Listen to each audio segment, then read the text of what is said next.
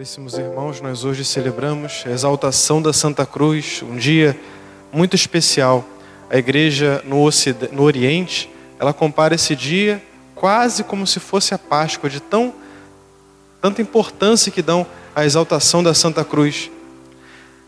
Como que surgiu essa festa? É claro que nós veneramos a cruz já na Sexta-feira Santa, no dia que da paixão do Senhor, que ele se entregou no madeiro santo. Mas a cruz do Senhor ficou por muitos anos perdida, não se encontrava ela. Então, no ano de 1326, Santa Helena, mãe do imperador Constantino, pediu que se fizesse uma busca em Jerusalém e conseguiu encontrar a Santa Cruz.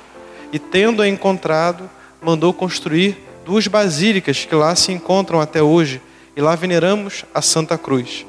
Daí se resultou então que a exposição da cruz foi no dia 14 de setembro, acho que cinco anos depois de que a cruz foi encontrada, e então ali é venerada a Santa Cruz e surgiu então essa festa que se espalhou logo pelo mundo inteiro. Mas por que veneramos a cruz? A cruz é o sinal da vitória de Cristo, é o sinal da vitória sobre o pecado. O que é o pecado? O pecado começou com a soberba dos anjos, já no céu, de não querer fazer a vontade de Deus. E esses mesmos anjos expulsos do paraíso fizeram com que os homens, nós, pecássemos também por soberba. E o que é a soberba? É desejar ocupar o trono da glória de Deus, querer colocar-nos a nós mesmos no lugar de Deus em nossa vida, das nossas escolhas, do que fazemos. E isso é afrontoso para com o Senhor e para nós é causa de perdição.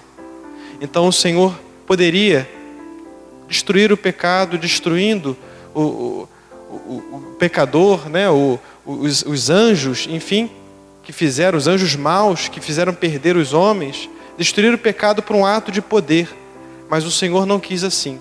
Ele quis destruir o pecado por um ato de humildade, pela humildade.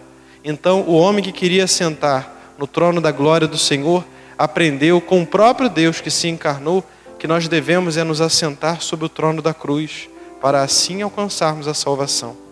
Então peçamos a Deus a graça da humildade e da generosidade da nossa entrega. Como diz o Evangelho de hoje, ninguém subiu ao céu a não ser o Filho do Homem, aquele que também desceu do céu. Então, para que possamos subir também ao céu, devemos fazer o caminho que Cristo fez. Quem quiser me seguir, tome a sua cruz.